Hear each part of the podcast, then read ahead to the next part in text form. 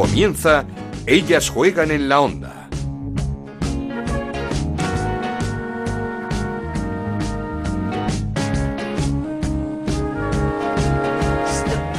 ¿qué tal? Bienvenidos a Ellas Juegan, el podcast de Onda Cero dedicado al fútbol femenino. Nos podéis encontrar cada semana en ondacero.es y en nuestra cuenta de Twitter en arroba ellas juegan OCR. Jornada 7 de la Liga Iberdrola y 7 son las victorias que contabiliza el líder, el Atlético de Madrid, que volvió a ganar con facilidad 1-4 en Albacete, con dos nuevos tantos de Jenny Hermoso, que se pone con 7 goles al frente de la clasificación de máximas goleadoras. A dos puntos del Atlético de Madrid está el Barça, con su empate la semana pasada en casa contra el Levante y la victoria cómoda ante el siempre peligroso Betis 3-0 con un gol de Tony Dugan que se estrena esta temporada. Ya dos puntos del Barça y cuatro del Atlético de Madrid está el Levante que goleó 4-0 a un español en inferioridad numérica con tantos de las dos delanteras, de Charlín y de Sonia Bermúdez. Victoria histórica también del Logroño, primera en la Liga Iberdrola, en un partido loco, 3-4 ante el Sevilla, tres puntos que sacan al Logroño de los puestos de descenso que ahora ocupan Madrid Club de Fútbol y Sporting de Huelva. Y esta semana tenemos Champions, vuelta de los octavos de final. El miércoles el Atleti recibe a las 8 al Wolfsburgo con la difícil misión de remontar ese 4-0 que traen las alemanas del partido de ida. El jueves a las ocho y media el Barça juega en Escocia ante el Glasgow con pie y medio ya en los cuartos de final tras el 5-0 logrado por las azulgranas en la ida. Además, Jorge Vilda ha dado convocatoria de la selección para los partidos amistosos ante Polonia el jueves 8 en Butarque y contra Alemania. Una lista en la que nos alegra ver casi un año después a Silvia Meseguer, jugadora del Atlético de Madrid, que tuvo que renunciar a la Roja para terminar sus prácticas de medicina. Bienvenida de nuevo, Silvia. Contigo la selección seguirá teniendo su ancla en el centro del campo. Y no quería terminar esta presentación sin felicitar a nuestros compañeros de marca, en especial a David Menayo y a Javi de la Casa, por esa segunda gala de premios marca de fútbol femenino, en donde fueron premiadas jugadoras como Irene Paredes, como la que vamos a hablar, con Charlín Corral como máxima goleadora de la pasada temporada, Sandra Paños, Zamora también del pasado año, o Ángela Sosa la jugadora del Atlético de Madrid, elegida mejor futbolista de la pasada campaña. Lo dicho, enhorabuena a Marca. Ahora sí, arrancamos. En Onda Cero arranca, ellas juegan en la onda, con Ana Rodríguez. Y lo hacemos como cada semana con los resultados y la clasificación que nos trae Raúl Granado. ¿Qué tal, Raúl? Hola, Ana, ¿qué tal? Muy buenas. Vamos allá con esos resultados de la jornada séptima. Empate a dos entre Atlético Club de Bilbao y el Valencia. 1-4 ganaba el Atlético de Madrid al Fundación Albacete. 0-2 caía el Madrid Club de Fútbol frente a la Real Sociedad, 4-0 ganaba el Levante al Real Club Deportivo Español, 1-0 ganaba el Rayo Vallecano al Sporting de Huelva, 1-3 ganaba el Granadilla al Málaga, 3-4 ganaba el Logroño al Sevilla Fútbol Club. y 3-0 ganaba el Fútbol Club Barcelona al Betis. Con estos resultados, el líder es el Atlético de Madrid con 21 puntos, segundo el Fútbol Club Barcelona con 19, tercero el Levante con 17, cuarta la Real Sociedad con 13 puntos, los mismos que tiene el Granadilla de Tenerife que también es quinto en la clasificación, sexto es el Rayo Vallecano con 10, séptimo el Albacete con 9. Empatados a 7 puntos están el Valencia, octavo, noveno el Betis, décimo el Athletic Club de Bilbao, décimo primero el Español y décimo segundo el Málaga con 6 puntos y décimo tercero es el Sevilla, con 5 puntos décimo cuarto el Logroño, décimo quinto con 4 puntos el Madrid Club de Fútbol y colista décimo sexto el Sporting de Huelva con 2 puntos. Nueva victoria del Rayo. Cuidado, ¿eh? estamos ahí levantando el vuelo. Ya no me extraña, después de escuchar la semana pasada a la entrenadora, a Irene Ferreras, nos dejó claro que está haciendo un grandísimo trabajo desde el banquillo del Rayo Vallecano y desde aquí les volvemos a felicitar porque tienen muchas complicaciones, podríamos decir, para sacar adelante la sección femenina, pero lo están haciendo desde luego con mucho mérito. Enhorabuena, como digo, otra vez al Rayo Vallecano. Y la que está en un momento espectacular es otra Irene, es Irene Paredes, la central de la selección, la central del PSG, nuestra futbolista más internacional, premio selección en los pasados premios Marca la semana pasada que se celebraron, la segunda gala del diario Marca y con la que pudimos charlar antes de, esa gala, con Irene Paredes. ¿Qué tal Irene? ¿Cómo estás? Eh, siempre supongo que es agradable una gala en donde el protagonismo sea del fútbol femenino. Pues sí, sí es de agradecer este, este tipo de galas. Eh, se agradece también a Marca el, papel que hace con el fútbol femenino, la, visibilidad que nos da. Y bueno, contenta de estar presente. Y además tú recibiendo un premio, ¿no? O uno de las premiadas. Sí, eso es. Recibo el premio selección y muy contenta de estar aquí. ¿Qué tal va la temporada, la temporada con el PSG, que este año te has quedado un poco sola con la marcha de, de Jenny Hermoso? ¿Tú cómo estás? Bien, bien, estoy contenta. Estoy como en el equipo, el equipo está haciendo un buen papel, hemos empezado bien la temporada, así que con, con ganas de seguir. Y supongo que un año importante porque terminará con ese mundial para el que todos tenemos muchísimas ganas, ese mundial de Francia. ¿Crees que es importante que España haga un buen papel? Sí, eso es, eh, es, año, es año importante, es eh, uno de los objetivos más grandes de la temporada y sí es importante hacer un buen papel. Y bueno, es, es, lo que se intenta, ¿no? Para eso trabajamos en cada concentración, cada vez que nos reunimos, cada vez que, cada vez que jugamos un partido. Y bueno, vamos aumentando el nivel, ahora hace falta mantenerlo y llegar ahí y hacer un buen papel. ¿Con qué objetivo debemos partir o qué sería hacer un buen papel? Eh, ¿Hablar de qué ronda o, o, hay que ir partido a partido y ver lo que está pasando? Evidentemente hay que ir partido a partido, todavía no, no sabemos con quién estaremos en el grupo. Hay cosas que vienen de nosotras, otras no, como, como esa. Hay que tener también un poquito de suerte y luego trabajar duro hasta entonces. Todavía queda, queda trabajo, pero yo creo que podemos hacer algo grande. Pues muchísimas gracias, Irene Paredes, y disfruta de, de, esta gala tan merecida del fútbol femenino español. Muchas gracias a vosotros. Un lujo poder hablar con Irene Paredes, eh, premio selección en esa segunda gala de los premios Marca de fútbol femenino. Pero toca ya hablar de nuestra liga, de la Liga Iberdrola, y lo hacemos eh, charlando con el entrenador del Valencia, con Óscar Suárez. ¿Qué tal, Óscar? ¿Cómo estás? Hola, ¿qué tal? Buenas tardes. Muy bien.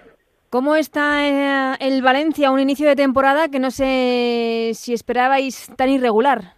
Bueno, si uno al final acaba cometiendo, no digo el error, pero el, el, análisis de mirar solamente los números, pues obviamente no tenemos los números que nos uh -huh. gustaría tener a estas alturas, pero uno tiene que tener el análisis un poquito más profundo y saber cómo estamos trabajando y demás. Yo creo que las sensaciones en competición de todos los partidos, quizás excepto el, el partido contra Granadilla, que sí que no estuvimos al nivel que esperamos, todos los demás partidos hemos hecho el trabajo que, que estamos haciendo y con, yo creo que con peores resultados de lo que estamos mereciendo y, el camino que estamos intentando conseguir es el del sábado pasado, que si bien nos trajimos solamente un punto de Bilbao, el, las sensaciones de competición del equipo fueron muy buenas. ¿no? El sábado, desde luego, vimos un partidazo entre el Athletic y el Valencia, ese empate a dos final, que como veo o, os dejó con, con buenas sensaciones, con confianza para afrontar el partido del próximo fin de semana. Sí, no deja de ser un punto como han sido los últimos partidos, pero ya no solamente contra quién, sino el momento en el que llega y un poco también el trabajo que el equipo hizo hasta conseguir eh, ese último gol nos hace ser optimistas y pensar que, que puede ser un buen punto de inflexión. Mm, eh, el equipo está en mitad de tabla, es cierto que tiene un partido menos, ese que tiene aplazado con el Sevilla en casa, pero solamente una victoria en estas, eh, para vosotros, seis jornadas. No sé, ¿es un problema, como dices tú, de resultados más que de fútbol? Sí, como te decía antes, al final, si nos vamos a los números, no son los números que nos gustarían, pero al final también tenemos que gastar la, la baza de si virtualmente nos sumamos y ojalá podamos conseguir los, los tres puntos del partido aplazado, nos situaríamos con 10 puntos, mm. en sextas en la tabla y ya los números se miran de manera distinta. Así que los números hay que darle el valor que tienen, que es que sí que lo tienen, pero también hay que saber con la perspectiva con la que se miran. ¿no? Mm, y una liga un tanto, podríamos decir, eh, distinta, en la que ya no hay que luchar por terminar en esos puestos de copa, en esos ocho primeros puestos para, para, para jugar la Copa de la Reina. ¿Eso eh, os ha afectado a la hora de, de encarar los partidos? ¿Resta algo de, de competitividad? Mm, a ver, no creo que en nuestro caso, porque nosotros, al margen de, de que los equipos anteriormente clasificaran entre los ocho primeros para clasificar uh -huh. para la Copa, nosotros queremos ser, aunque humildes, pero sí un poco más ambiciosos y clasificar más arriba de ese octavo puesto. Así que digamos que como aliciente no nos quita porque nuestro objetivo ya de entrada es mayor que, que esos ocho primeros puestos, ¿no? Entonces, la manera un poco de, de, de gestionar eso con el con el grupo no yo no he visto ninguna diferencia. O sea que el, el objetivo que es estar entre los cuatro o cinco primeros, ¿cuál es el no sé el, el, calibre de esta plantilla del Valencia? Bueno, desde el principio hemos nombrado de tratar de mejorar lo inmediato. Uh -huh. Partimos de, un, de, una quinta posición en, en, la temporada pasada, pues vamos a pretender siempre mejorar lo, lo último que, que hemos conseguido y el reto tiene que ser pues igualar o mejorar lo que se ha conseguido como club y al final como club la mejor clasificación fue un tercer puesto y ese tiene que ser el reto. Eh, sabemos que es difícil, pero no solamente de objetivos vivimos, sino también de retos. Y, y luego hacer una buena actuación en Copa, donde el, lo mejor que ha conseguido el club ha sido disputar la final. Esa ¿no? pues, final, sí. Eh... Exacto, entonces tiene que ser un objetivo, pero al final hay que marcarse un reto que, que también sea un poquito más potente, ¿no? Sí, que sea ambicioso, ¿no? Correcto. En la Copa no está no, no, es fácil la eliminatoria de octavos porque, eso sí, es en casa, recibís a la Real Sociedad que ha empezado muy bien la temporada. Sí, la Real, bueno, un equipo como está demostrando aquí, pero volvemos al tópico. Vamos a hablar de números. He podido ver algunos de los partidos que han disputado y ya se ve como un equipo pues muy sólido, con, las ideas claras y muy competitivo. Y, pero bueno, al final eh, hablamos de números y han empezado con muy buenos números, claro que sí. Es cierto que, mm, que este verano el Valencia ha perdido jugadoras importantes como puede ser el caso de Ivana, como puede ser el caso de, de Simanowski, eh, ¿ha afectado la salida de, ciertas jugadoras al nivel de la plantilla? Bueno, a mí me gustaría hablar de las que hemos traído, al final de las futbolistas que hemos incorporado, y de esas sí que voy a hablar y, creo que nos, nos dan un, un, nivel de competición que, entendíamos que necesitábamos mejorar en algunas posiciones que teníamos que reforzar y así está siendo, digo, el nivel de, de, ya no solamente en los partidos que, con las futbolistas que están apareciendo, sino el nivel de entrenamiento es el día a día, es el que hace que al final el domingo sea más competitiva y todas y cada una de las futbolistas nos están ayudando a crecer. Y ya digo, las futbolistas que entendíamos que iban a, completar esta plantilla son las que vinieron, estamos muy contentos con ellas y, con el objetivo de también hacer las mejores futbolistas. ¿no? Sin duda. Eh, ¿Tiene que dar entonces darse un tiempo a, a, este Valencia para que, pues para que acople todas las eh, piezas nuevas que han ido llegando este verano? Sí, bueno, pero el tiempo también te lo marca la competición. Claro. A todos nos gustaría llegar a la jornada uno con, bueno, pues con los objetivos, con, con todo muy claro y, sabiendo cómo, cómo lo vas a conseguir, pero al final, pues como todo, necesita una serie de ajustes, de paciencia, de, también de, las sensaciones que ellas mismas van cogiendo en la competición. Y bueno, pues estamos ahora mismo en la jornada 7, para nosotros seis jornadas disputadas, y yo creo que el equipo va creciendo jornada tras jornada y, seguramente pues si tenemos esta conversación dentro de dos o tres semanas pues aún estaremos en, disposición de, jugar mejor, de ser más competitivas y estar más cerca de lo que nos queremos eh, acercar, ¿no? Mm, y quieres hablar de tus jugadoras, pero te tengo que preguntar, ¿dolió la marcha de Iván Andrés al Levante, al eterno rival? A ver, siempre que una futbolista, sobre todo, ya que mencionas a Ivana, pues al final ya tiene una trayectoria, un recorrido en, el club, es una futbolista de mucho tiempo aquí y obviamente pues eh, no es igual que si lleva cualquier otra futbolista, tiene que notarse, ¿no? pero a efectos de lo que yo me encuentro, yo cuando llego ella ya no está, con lo cual yo no voy a poder notar nada. Eh, y, yo lo que me encuentro son pues eh, tres futbolistas fantásticas en la posición de central, eh, con las que tanto Marta Carro como Paula Nicard Mendy nos están ayudando, nos están haciendo ser competitivos y yo quiero pensar que ellas son las tres centrales que tengo y en las que confío y en las que vamos a ir a, a competir todos los, todos los fines de semana. Ya digo, no te estoy diciendo que no la echamos de menos, por supuesto, una futbolista de, su nivel, pues siempre quieres tener en tu plantilla, pero ya te digo que, a día de hoy, yo con las futbolistas que tenemos para ocupar esa posición estoy mucho más que satisfecho. Mm, eh, ¿Y cómo se ha visto desde el Valencia eh, la inversión que ha hecho el Levante este verano con la incorporación de, de grandes jugadoras? No sé si hay ganas ya de ver ese derby valenciano en la Liga Iberdrola.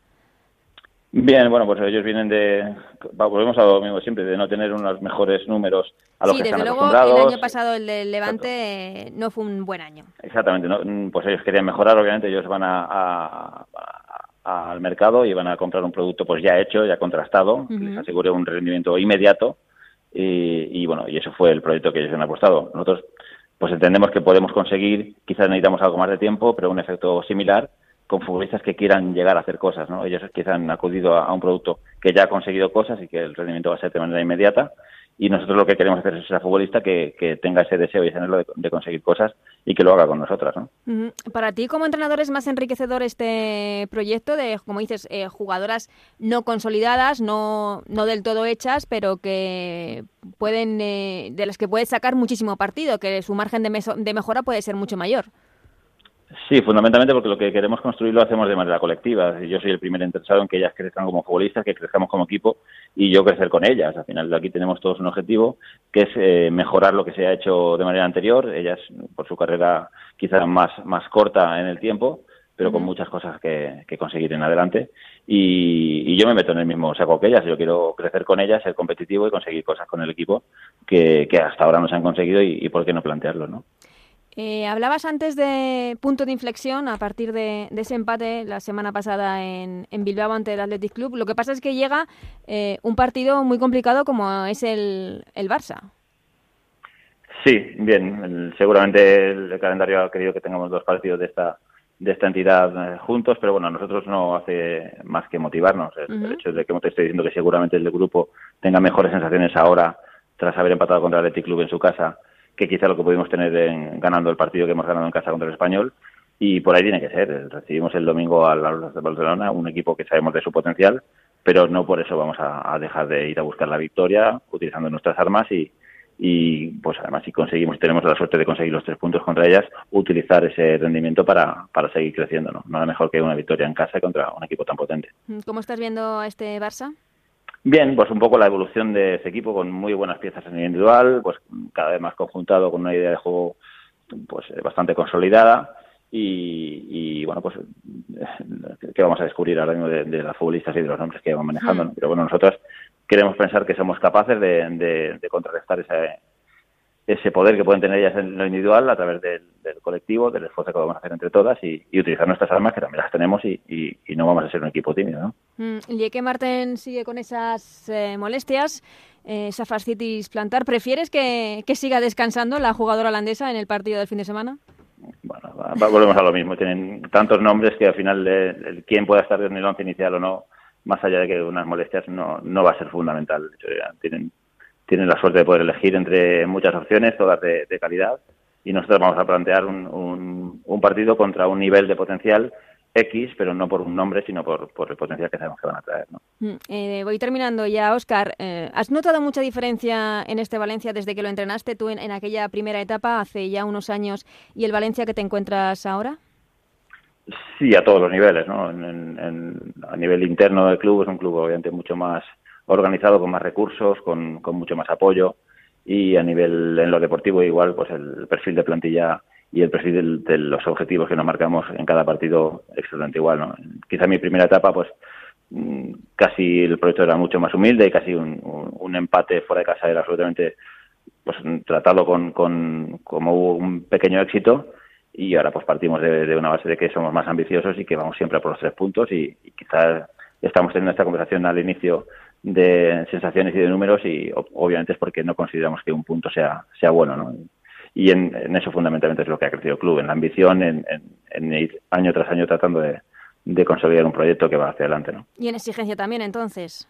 ¿Perdona? En exigencia, digo, también. Sí, claro, la que viene marcada un poquito por, por el club y por la entidad que va cogiendo la, la selección femenina y la que nos ponemos nosotros mismos dentro del vestuario. Mm. Tenemos que partir de un punto de ambición. ¿Y la liga la has notado muy cambiada estos años que has estado fuera?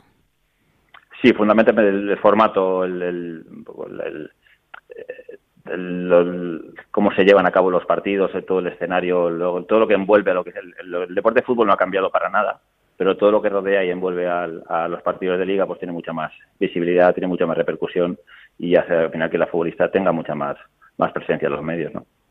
Pues eh, Óscar Suárez, entrenador del Valencia, muchísimas gracias por habernos atendido en Ellas Juegan y mucha suerte este fin de semana frente al Barça, ese partidazo de Liga Iberdrola, que como dices sea un punto de inflexión para que este Valencia vaya para arriba. Muchas gracias a vosotros. Esto es Ellas Juegan en la Onda, el podcast de Onda Cero, en el que te contamos todo lo que pasa en el fútbol femenino.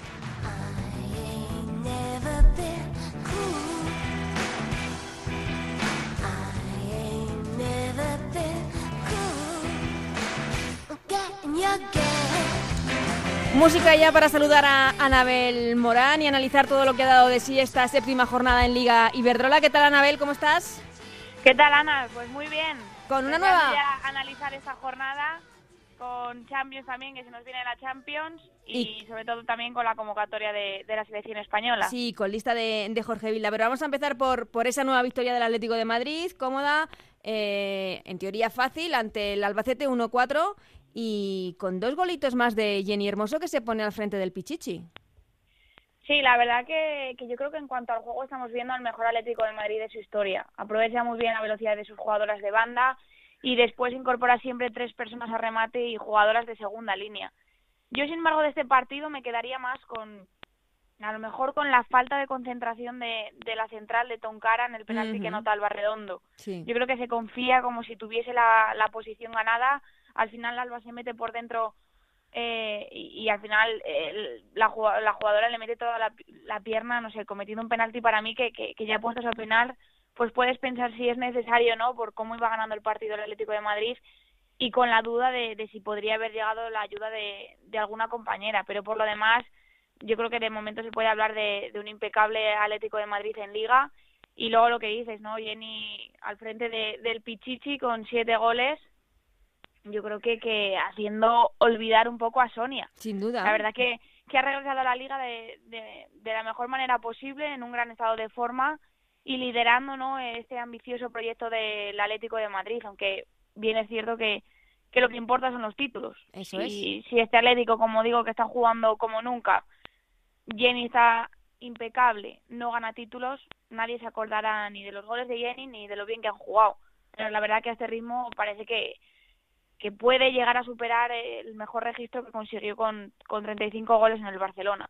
Te quería preguntar, ahora que hablabas del penalti cometido por Atlético de Madrid, por la defensa del equipo rojiblanco, que es cierto que en estos dos últimos años ha ido perdiendo efectivos bastante importantes como Mapi León, como Andrea Pereira, Marta Torrejón, eh, perdón, Marta Corredera. Eh, no sé, ¿cómo estás viendo? ¿Cómo está funcionando eh, Carmen Menayo, Alexandri, Linari? Porque es cierto que Kenty es un seguro en la banda derecha. Te soy sincera, me lo esperaba mucho peor. Claro. Quiero decir, eh, al final Claro, digo porque, porque es una defensa nueva, no no por otra cosa, sino que se tiene que acoplar todo. se trata de, de, jugadoras muy jóvenes, Carmen Menayo, Alexandri, son jugadoras muy jóvenes, no, no estás hablando a lo mejor de la veteranía de Mapi o de Andrea o incluso ya de, de Marta Corredera. Y la verdad me están sorprendiendo para bien, eh, sobre todo Alexandri, era con la que más dudas tenía, venía al final de un Barcelona B, y era con la jugadora que más dudas tenía de si podía realmente entrar en el primer equipo del Atlético de Madrid y, la verdad que muy bien, o sea, se adapta muy bien y yo la veo muy segura. Y luego Linari también, mm, me gusta mucho, está yo creo que, que forman un gran tándem ahí con, con Carmen Manayo, que es la que más experiencia tiene en la defensa, junto como dices a Kenty, que es un seguro. Es verdad que, que en este partido le hemos visto que se venía muy arriba ante el Albacete, subiendo demasiado. no sé, Claro, no sé si eso ante equipos como el Levante o el Barcelona lo va a poder hacer por, por todos los espacios que deja por su banda, ¿no? Pero, pero de momento para mí está muy completo todo el Atlético de Madrid. Como decías, tenemos Champions esta semana. El miércoles el Atlético de Madrid recibe a ese Wolfsburgo con el 4-0 en la ida. Eh, ya escuchamos ayer al técnico del Atlético de Madrid, que es muy complicado, pero que van a luchar hasta el final. No sé si das opciones al Atlético de Madrid de remontar este 4-0. Yo creo que, que esas opciones son mínimas. Mm. La verdad, creo que el objetivo va a ser dar una buena imagen en casa y demostrar una evolución respecto a la temporada pasada, ¿no? Que no que ya existe, por otra parte, en Champions. Que ya existe. Porque se ha eliminado a un equipo como el Manchester City. Claro, pero ahora ya te viene un, uno de los equipos más poderosos de Europa, te viene a tu casa y, esa evolución se va a tener que notar en cuanto también al resultado, ¿no? Y al final da rabia porque allí pudieron aguantar toda esa primera parte y en la segunda parte en cinco minutos se les fue el partido totalmente. Yo creo que, que van a intentar eh, conseguir más o menos lo mismo con esa segunda parte, el aguantar el, pues al final que físicamente el Wolfsburgo está muy por encima del Atlético de Madrid. Pero yo creo que realmente confío en que van a dar muy buena imagen, pero en cuanto al resultado creo que es muy difícil eh, dar la vuelta a la eliminatoria. El que lo tiene hecho es el Barça, podríamos decir que está casi con los dos pies en los cuartos de final de la Champions, ganó 5-0 al Glasgow City, juega el jueves a las ocho y media en, en Escocia contra el, Glasgow, eh, el Barça está en cuartos. No, no, no esperamos ningún tipo de sorpresa ni nada de... Muy mal se te tiene que dar para que un equipo como el Glasgow te remonte un 5-0. No, por Dios. Al final va a ser un partido con muy poca historia, donde creo que, que dentro de lo que cabe, al final el Barcelona saldrá por el partido a hacer los deberes, pero con la tranquilidad de una renta tan amplia seguramente más pensando en la visita del domingo ante el Valencia. Eh, el Barça que venía de dos partidos, entre semana ese partido aplazado que tenía con el Levante, empate a cero el eh, domingo ganaba cómodamente, diría yo, a un equipo siempre peligroso como es el Betis, 3-0, con un nuevo gol de Aitana Bonmatí, que se está destapando sin duda esta temporada como jugadora y como goleadora. Em, ¿Qué te ha parecido estos dos partidos del, del Barça? Bueno, este último ante el Betis, es verdad que, em, que el Betis fue menos peleón a lo mejor de lo que se presumía, ¿no? De lo que nos tiene acostumbrados y al final no pudo frenar el vendaval de ocasiones que generó el Barcelona, que por cierto volvió a tener cambios en su once. Sí, porque sí. volvió Dugan a la punta de ataque con Aitana y Bárbara a su lado. Y Bárbara y- también. Y eh. Alexia volvió a acompañar a Vicky en, en el centro del Tony campo. Dugan, por cierto, que se estrenó como goleadora. Por fin, Mm. por fin se reencontró con el gol porque tuvo ocasiones muy claras como el larguero de los primeros minutos, se le resistía y finalmente tras el descanso se encontró con el gol que la verdad lo celebró con rabia, Con rabia, y sí. hasta con lágrimas porque en las imágenes se podía ver que, que sí que lo, lo estaba lo está pasando realmente mal. Yo creo que no logra adaptarse o no logra ser esa jugadora que todo el mundo espera y esa presión yo creo que está pudiendo un poco con ella. Y luego, bueno, Patrick Guijarro, que, que salió en la segunda parte, pues también culminó un córner en el segundo palo. Al final el Atlético de, el Atlético de Madrid va como un filón a por, a por la liga, el Barcelona sigue esa estela como, como agua en mayo y la pena fue, bueno, pues quizá ese empate a cero ante el Levante, ¿no? Que, que deja un poco, dejaba más en solitario al Atlético de Madrid como líder. Pero el partido estuvo estuvo muy muy bien, yo creo que no decepcionó a nadie. Creo que, que aunque no hubiera goles, es verdad que, que ambos equipos estuvieron quizás muy contemplativos. Yo creo que con el miedo ese de, Sí, de no perder. ojo, cuidado a ver cómo, cómo viene el, el Levante y el Levante igual con el Barcelona, pero yo creo que la nota positiva que nos deja este partido, pese al 0-0, que esperábamos a lo mejor un poco más espectáculo de goles, es que el Levante, de momento, ha demostrado que puede comer Sí. de la mesa del, del Barcelona y del Atlético de Madrid. Sí, Sí, que es verdad que para mí en el tramo final el Barcelona mereció un poco más, o sea, tuvo Sí, más pero tuvo dominio. un, eh, un disparo al palo Jessica Silva, la portuguesa, para, eh, por parte del Levante en el descuento también, que pudo dar los tres puntos a su equipo, que por cierto fue una pesadilla para el Barça. Sí, por eso te digo que yo creo que, que el partido, pese a que no hubo goles, no defraudó a nadie. Yo creo que vimos dos equipos muy, muy emparejados, muy equitativos. Como digo, para mí el Barcelona tuvo más dominio en, la, en el tramo final de la segunda parte, que es verdad que al final el dominio no te sirve de nada si no lo transformas en ocasiones. Y yo creo que el que mejor, o sea, que el que se quedó con mejor sabor de boca fue el Levante. Sin por duda, eso mismo. que este fin de semana tiene que jugar contra el Atlético de Madrid. Una nueva oportunidad para demostrar que, que quiere pelear por el título de liga. Sí, ahí, ahí realmente vamos a ver ya si lo del Barcelona fue una carambola, si aguantó o, o fue un partido de decir, va, a, a por todas. Ahora le viene el Atlético de Madrid, el líder, un equipo muy compacto, que está jugando muy bien, que tiene las ideas muy claras. Vamos a ver si el Levante logra eh, suplir eh, sus carencias para combatir contra, contra el mejor Atlético de Madrid. Sin duda. De la jornada también nos deja esa primera victoria del Logroño en Liga Iberdrola, que sale de los puestos de descenso y mete al, al Madrid Club de Fútbol, que cayó con la Real Sociedad, y el Sporting de Huelva, que, que perdió con el Rayo Vallecano. Sí, y además, curiosamente, los dos equipos que la temporada pasada se situaron en la mitad de la tabla cómodamente. Sí, y que lucharon por la. Copa, sí, sí. Claro, sí, y sorpresas como la del Sporting ante el Barcelona y el empate del Madrid en el, en el Wanda. Wanda, sí, sí. Y sin embargo, esta temporada están irreconocibles. O sea, el Sporting que perdió 1-0 ante el Rayo, que sigue sin conocer la victoria esta temporada, y como dices, que el Madrid 2-0 ante la Real Sociedad. Y luego, bueno, el Logroño, que su supongo su primera su primera victoria, y vaya victoria Sí, porque sí, remontó hasta loco. del Sevilla.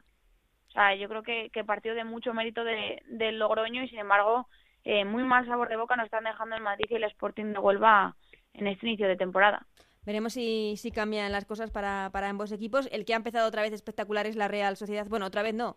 Otra vez no. Este año ha empezado espectacular porque el año pasado... Era insuperable. Yo creo que era hacerlo Sí, no sí, pero pasarlo tan mal como lo pasó la han aprendido, han aprendido. Sí, han aprendido y creo que es imposible. ¿Y cre- crees que estamos ante el año de confirmación de, de Naikari García, que parece que ha dado un paso adelante tanto en su equipo como en la selección? Bueno, yo creo que, que todos al final Con oferta de PSG incluida que hubo este verano. Sí, yo creo que todos al final conocemos las capacidades de Naikari. Es verdad que desde que salió de la, de la sub-19, pues ellas lo saben, ¿no? Igual que le pasó a Andrea Falcón. Tienen ahí un tramo donde es muy complicado dar el salto a la absoluta y, y están un año que parecen ahí que, que están unos años un poco, no desaparecidas, pero que el hecho de no ir a la selección parece que, que Naikari ha desaparecido y no, yo creo que, que es una jugadora que ya está consagrada. Creo que todo el mundo sabe de las capacidades de, de Naikari, de que ha sido la líder de la selección en categorías inferiores, de que, de que poco a poco va a ir entrando en la absoluta, porque está rindiendo muy bien también con la Real Sociedad, porque ya ha recibido una oferta de Europa y yo creo que con cabeza ha decidido quedarse, porque puesto que, que, nos para seguir evolucionando, evidentemente. Evidentemente, y, al final te viene un mundial que si te marchas y no juegas ningún minuto, tus opciones van a ser mínimas. Entonces yo creo que, que yo creo que Naikari ya está confirmada. Le falta a lo mejor eh, convencer a nivel de no sé si de, de, más goles, que es lo que necesita la selección, ¿no? Al final, Naikari para ser la nueve de, España necesita más goles. Y esos goles ahora mismo te los está dando a lo mejor Jennifer. Por eso yo creo que, que le falta a lo mejor ese punto más goleador y pero que con, vamos, yo creo que este año sí que puede entrar realmente en la lista de para el mundial. Por el momento está en, en esa lista que ha dado Jorge Vilda para los amistosos ante Polonia y ante Alemania, una lista en la que lo que más nos ha gustado es ver eh, de nuevo a Silvia Meseguer casi un año después de anunciar que tenía que dejar eh, la roja por, por esas prácticas de, de medicina. Sí, yo creo que esta es la lista Sí, es, es, eso te iba a preguntar también. Es una lista en la que falta Irene Paredes, sí. pero una lista que se puede acercar mucho a, a lo que puede ser la lista del Mundial. De hecho, a mí, de las últimas que ha hecho Jorge, esta es la que más, más, más se me... Es que mm, a veces lo, la, la, miro y digo, vale, ¿a quién sacarías de ahí para meter a otra persona? Sí, ¿no? sí, es, sí. es, como muy complicado. Yo creo que, que la portería está clarísima. Sí. Creo que van a estar Lola Paños y, y Quiñones en portería. Torrejón, Ivana, Pereira y Mapis y Sumarana, Irene en defensa, con la duda, bueno, de si Leila llegará en plenas condiciones para, para entrar también en, en el lateral. Con Amanda, Vicky, Mariona, Jenny, Guijarro, Virginia y Alexia, con la gran duda, como dices, de, de Messi, porque, bueno, hace Aitana. mucho que no venía con, con la selección, se reincorpora ahora, o si Bilda, eso te iba a comentar, optará por jóvenes promesas como Aitana, o Lucía García o bueno otro tipo de, de jugadoras distintas Ángela no Sosa también está aquí. y, y luego ya también arriba no lo de arriba es una auténtica mm, sorpresa. No sé qué pasará con Olga García con Bárbara Latorre con Maripaz y, y como dices con la propia Naikari pero pero para mí también otra otra noticia de esta convocatoria es por fin ver a Ángela Sosa uh -huh. nombrada la mejor jugadora de la temporada pasada. Uh -huh mmm, verla en, en, una convocatoria más acorde a, a, a, su nivel. A su nivel, sí, es como que la anterior fue un poco de, de probatura, ¿no? Y ahora sí que estamos viendo la selección que, que más esperamos para el Mundial, junto con Ángela Sosa, que es verdad que, que mires el centro del campo y está plagado de jugadoras, pero es que si se lo merece, se lo merece. No, no hay más. Problema el que se le avecina a Jorge Vilda para hacer ese, muy, esa lista, para ir al Mundial, pero por otra parte, bendito problema para el, el seleccionador español. Anabel, vamos terminando. Lo mejor y lo peor de la jornada. Bueno, lo mejor que no, no lo habíamos comentado, yo creo que la victoria del Granadilla 1-3 ante el Málaga, uh -huh, con remontada, remontada. incluida.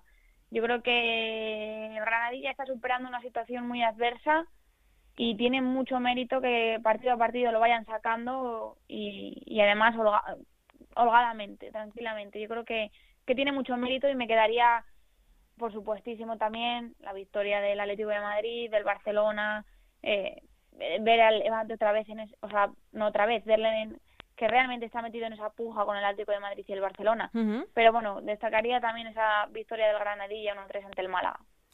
¿Y lo peor? Lo peor, yo creo que de la jornada fue el encontronazo que, que hizo que Claudia Zornoza tuviera que abandonar el pasado miércoles el, el, parti el partido del, del Barcelona-Levante. Uh -huh. Ojalá que, que se recupere pronto y que esté disponible para, para esta jornada. Y la sorpresa, Ana, por cierto, que no lo había dicho, ¿Sí? eh, cómo se rehizo el Logroño para, para darle la vuelta al partido. Ese partido y, loquísimo. Y un partido muy loco, porque ha ido perdiendo dos veces dos por, con, por dos goles de diferencia. Uh -huh. Y con los dobletes de Vanessa Santana y de Judith, pues remontó el partido ante el Sevilla para conseguir esa primera victoria. Así que me quedo también con a destacar con ese Logroño. Pues eh, Anabel, muchísimas gracias. Hablamos la semana que viene porque, como dices, tenemos partidazo ese Atlético de Madrid Levante. Estaremos muy pendientes tanto de él como de los amistosos de la selección, que también viene uno muy bonito el jueves 8 de noviembre en Butarque frente a Polonia. Lo contamos la semana que viene, Anabel. Un abrazo, Ana. Nos decía Anabel que lo mejor de la jornada era esa remontada del Granadilla ante el Málaga en una semana en la que cumple años el que era su entrenador, Tony Ayala, que sigue en el hospital recuperándose de ese accidente vascular, ese grave accidente vascular. De esa victoria queríamos hablar con nuestro compañero en Tenerife, con Sandro Rufat. ¿Qué tal, Sandro? ¿Cómo estás? Hola, Ana. ¿Qué tal? Muy buena. Victoria de mucho mérito, remontada ante un Málaga que va a más y demostrando el Granadilla que, que se ha rehecho a una situación bastante complicada. Sí, porque, hombre, eh, eh, ahora comentamos las novedades del estado de salud del míster de Tony Ayala, pero sobre todo por cómo se produce la victoria, ¿no?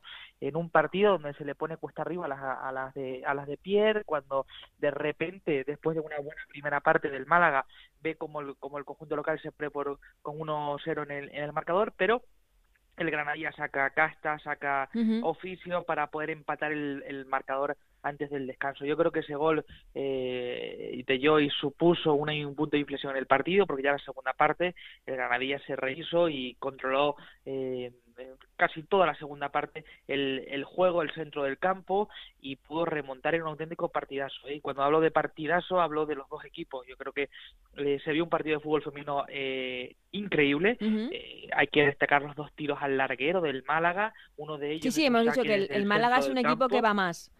Sí, y sobre todo tiros al, al larguero eh, en, en, dos posibles o auténticos golazos que hubiesen sido de la jornada, entre ellos desde el, desde después del gol del Granadilla, desde el 2 eh, uno creo el del 1-2 creo recordar cuando la jugadora del Málaga pues saca un zapatazo desde el centro del, del campo y se y se estrella en el larguero, ¿eh? justo en el, en el saque después del gol. O sea que eh, sí es verdad que el Granadilla fue superior, eh, tuvo eficacia de cara al gol, cosa que le faltó ante el español en la jornada anterior, y el Málaga, a mi modo de ver y según transcurra la jornada, tiene un equipo que va de menos a más y que posiblemente vamos, yo intuyo que no vaya a tener problema para salvar la categoría.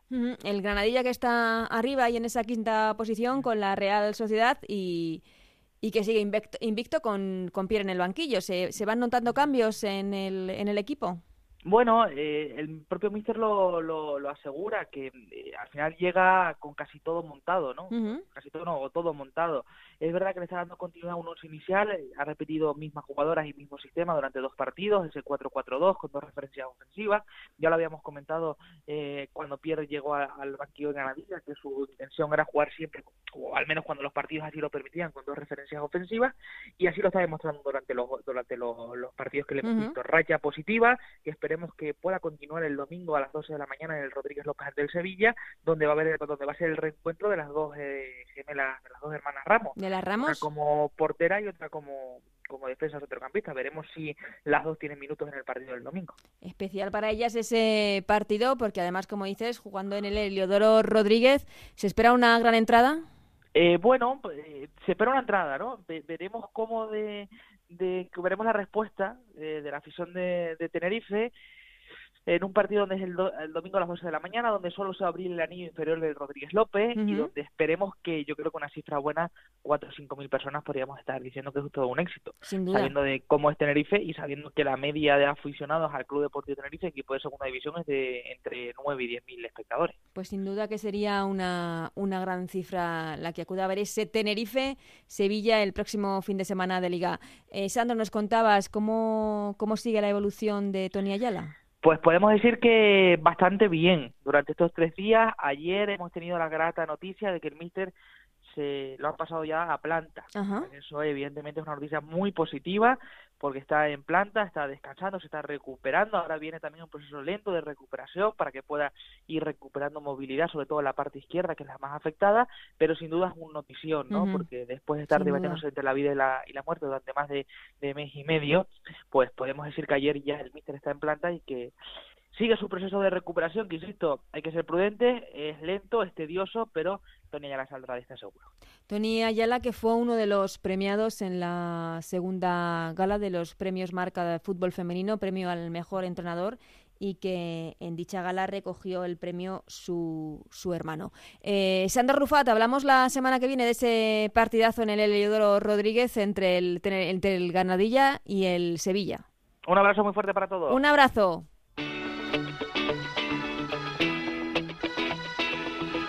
Seguimos con Ellas Juegan en la Onda, con Ana Rodríguez.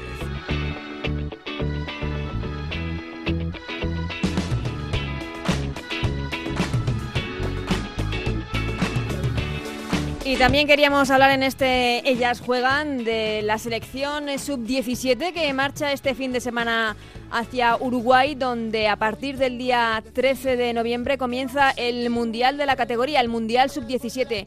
Un mundial al que España acude con una selección que se proclamó hace unos meses campeona de Europa y en la que tenemos muchas ilusiones puestas. Así que saludamos ya a la seleccionadora de, esta, de este equipo, de esta selección sub-17, a Toña Is. ¿Qué tal, Toña? ¿Cómo estás? Hola, buenas, ¿qué tal?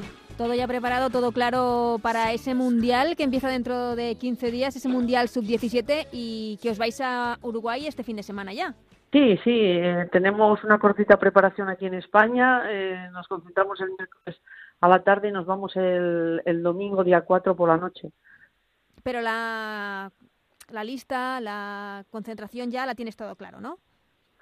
Sí, sí, sí, la lista, la lista ya ha salido, la concentración, como te digo, la empezamos el, el miércoles a la tarde y bueno, preparadas ya para, para empezar el Mundial. Este miércoles para nosotros ya debe de empezar el Mundial, eh, meternos en, en todos los entrenamientos y bueno, preparar bien lo que es el primer partido ya, ¿no? Mm, eh, ¿Con qué objetivo? ¿Con eh, ¿Qué reto vamos, viajamos a, Uruguay a, este mundial? Porque esta selección es la actual campeona de Europa. Sí, sí, bueno, es la actual campeona de Europa, pero esto es un mundial eh, con el objetivo, pues de siempre, o sea, eh, llegar a, lo más lejos posible, ¿no? Eh, afrontamos cualquier campeonato intentando llegar lo más lejos posible en el mismo, bien sea un mundial, bien sea un, un europeo y sin la presión de, de, que somos campeonas de Europa, ¿no? eh, estamos ya en ese mundial entre las diez mejores selecciones del mundo y creo que eso eso para nosotros ya es muy importante pero bueno queremos más no siempre queremos más y, bueno intentando el primer objetivo como siempre es eh, pasar la fase de grupos. Ir partido a partido preparando el primer partido el segundo el tercero y bueno intentar pasar esa fase de grupos y meternos en cuartos. Que a priori no parece una fase de grupos muy sencilla no eh, Corea del Sur Canadá y Colombia no parece eh, que vaya a ser sencillo fácil no, no, desde luego que no. Ya estamos estudiando los rivales y por mm. supuesto que no. Es un mundial, como digo, y, y, en un mundial no era fácil. Todo el mundo viene a lo mismo, ¿no? Todas las cuatro selecciones que estamos en ese grupo, eh, pues eh, quieren quieren pasar y, y, por supuesto que no no va a ser fácil. No es un, un grupo fácil y, y bueno. Eh, estamos con mucha ilusión, tanto las jugadoras como el cuerpo técnico, y bueno, deseando, como te digo, que llegue ya no solo esta preparación, sino el primer partido. Mm, tienes en la concentración, eh, tienes jugadoras campeonas del mundo, eh, bueno, campeonas, perdón, subcampeonas del mundo sub-20 el pasado verano en Francia, como puedan ser Eva Navarro, ¿no? O, mm. Claudia también está en, la lista, eh, que pueden aportar experiencia también a este grupo. Sí, por supuesto. Son jugadoras tanto Catacol como la, eso es la, la Eva Navarro, Claudia Pina, tres jugadoras que hemos tenido ya en este verano en el Mundial Sub-20, tres jugadoras que han vivido ya otro Mundial Sub-17 y que, bueno, eh, por supuesto nos van a aportar esa experiencia que, que, las demás compañeras no tienen y que, bueno, mm, me gustaría que fueran las que eh, fueran diciéndoles el camino, cuál es el camino para llegar lejos en un mundial, pues al resto de compañeras, ¿no? Eh, estamos ante una generación que puede ser eh, tan buena como esta pasada de la generación que quedó subcampeona del mundo sub-20 y que además fue también subcampeona del mundo sub-17 en su día, esa generación de, de Patrick Guijarro, de Carmen Menayo. Eh, no sé, eh, ¿crees que estamos ante una generación también que, que, puede ser mejor que la anterior? Bueno, si no mejor, al menos parecida, ¿no? Creo que sí que es una buena generación, que hemos juntado un, grupo de jugadoras que, que, bueno, muy competitivas, que tienen muy claro lo que quieren y hasta dónde quieren llegar y, y, y, que no tienen, parece que no tienen el techo, ¿no? eh, bueno, puede ser que estemos ante una generación también de jugadoras, ojalá se pueda repetir algo, algo, algo así, ¿no? Que el mismo año que se quede campeones de Europa, que se pueda hacer algo grande en un mundial, ¿no? Eh, tú que estás eh, trabajando con las categorías inferiores eh, de la selección, en este caso la sub-17, ¿ves la mejoría de generación tras generación, la llegada de jugadoras cada vez tácticamente y técnicamente más preparadas? Sí, por supuesto, se nota muchísimo el trabajo que se está haciendo en los clubs. Eh, que se está creciendo día a día y, esto pues nosotros al final eh, que nos abastecemos de jugadoras de, de, estos de estos clubs que empiezan a trabajar con las chicas a edades tempranas como se al igual que se hacen los chicos pues por supuesto que sí este trabajo se está notando y nosotros lo notamos en las selecciones eh, por supuesto que sí. Buen trabajo en los clubes y buen trabajo también en la selección, que también fue premiada en esa gala que hablábamos anteriormente con nuestro compañero David de Menayo, esa gala de marca, donde la selección, en la persona de Irene Paredes y también en las categorías inferiores, fue, fue premiada por el gran momento que, está viviendo. Toña, mm. el rival más complicado de este grupo, no sé, eh, Corea, Canadá, ¿cómo, cómo lo ves? Hombre, eh, a priori y por lo que hemos visto, estamos viendo en los vídeos, eh, complicada va a ser Corea, porque sí, eh, y por el orden en que tenemos los partidos, ¿no? De, de, el primer partido creo que se va a ser el más complicado, es el, el primer partido del mundial en el que, bueno, sí, el estreno, como, una, como una toma de contacto eh, con el mundial, los nervios, todo un poco, ¿no? Eh, a pesar de que, bueno, el día 8 tenemos un partido amistoso allí contra México, para evitar eso un poco, ¿no? Es, quitar esos nervios del Mundial y que parezca ya el primer partido, ese partido amistoso. Pero bueno, a priori em, el, equipo que más respeto me da es el coreano porque son asiáticos, los asiáticos son equipos pues muy complicados, ¿no? Jugadoras que muy dinámicas, que no paran de moverse, con eh, dándose muchos apoyos en corto, eh, muy rápidas.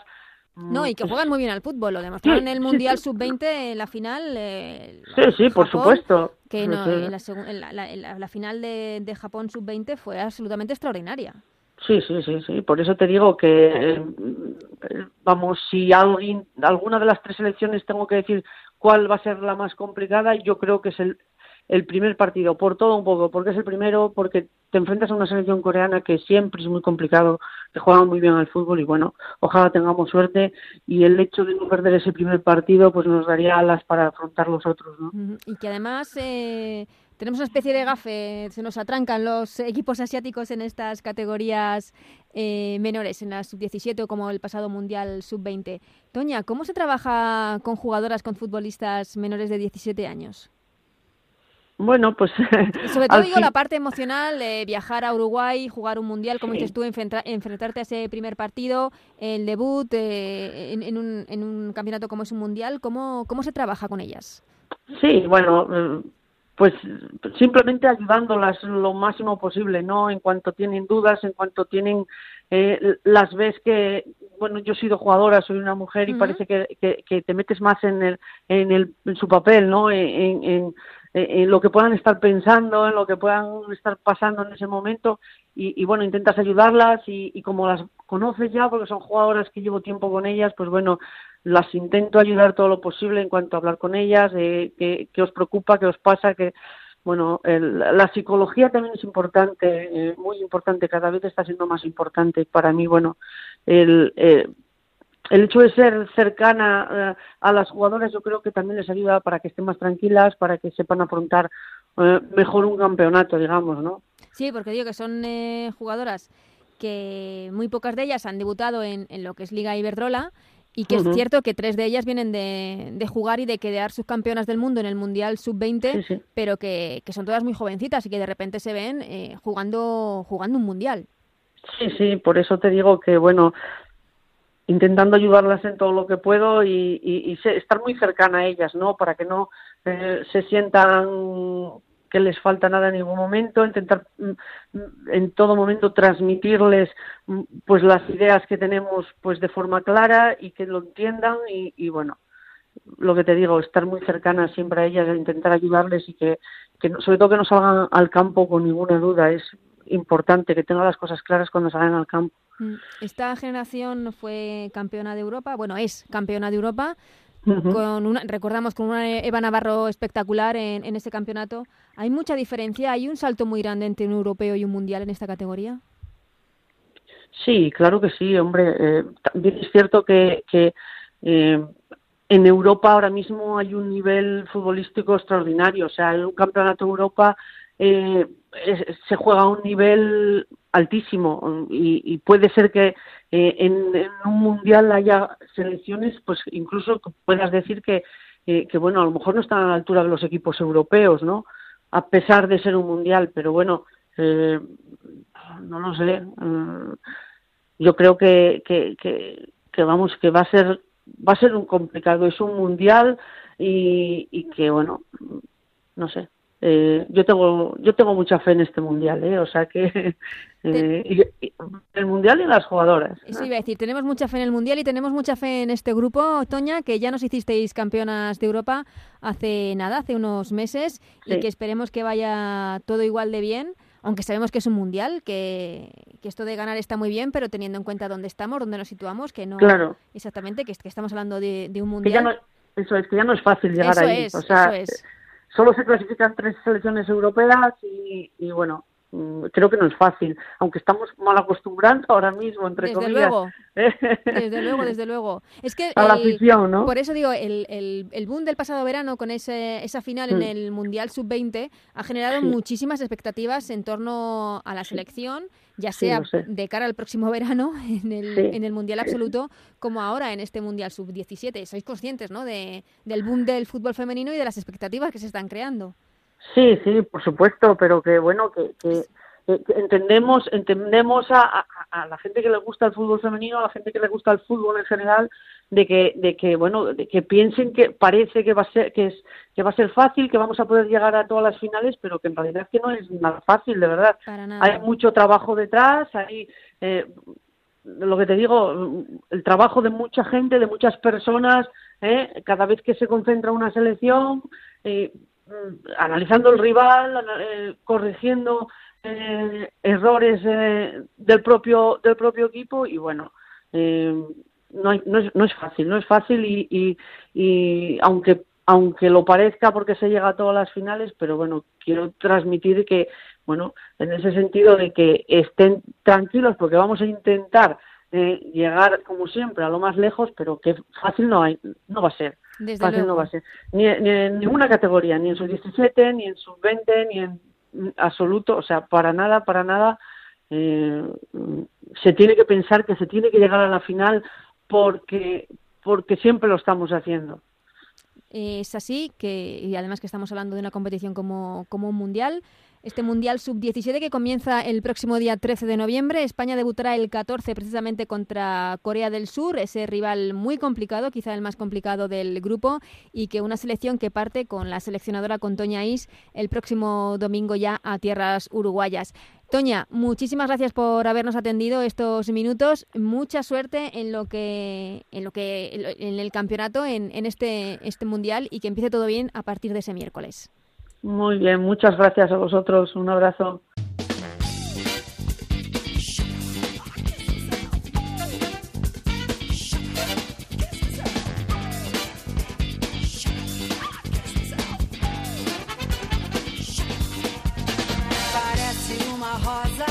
Pues hasta aquí este noveno Ellas Juegan de la temporada que esperemos os haya gustado. Gracias, como siempre, a Raúl Granado, Anabel Morán, Sandra Rufat y Nacho García en la parte técnica que hacen posible que podamos hacer este programa. Volvemos la semana que viene con mucho más fútbol femenino, con Liga, con Champions y con la selección. Hasta entonces, que seáis muy felices. Adiós.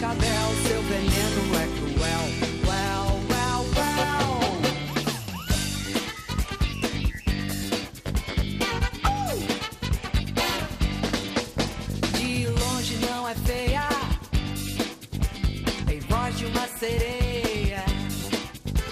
Cuidado, não a toque. Ela é má, pode até te dar um choque venenosa.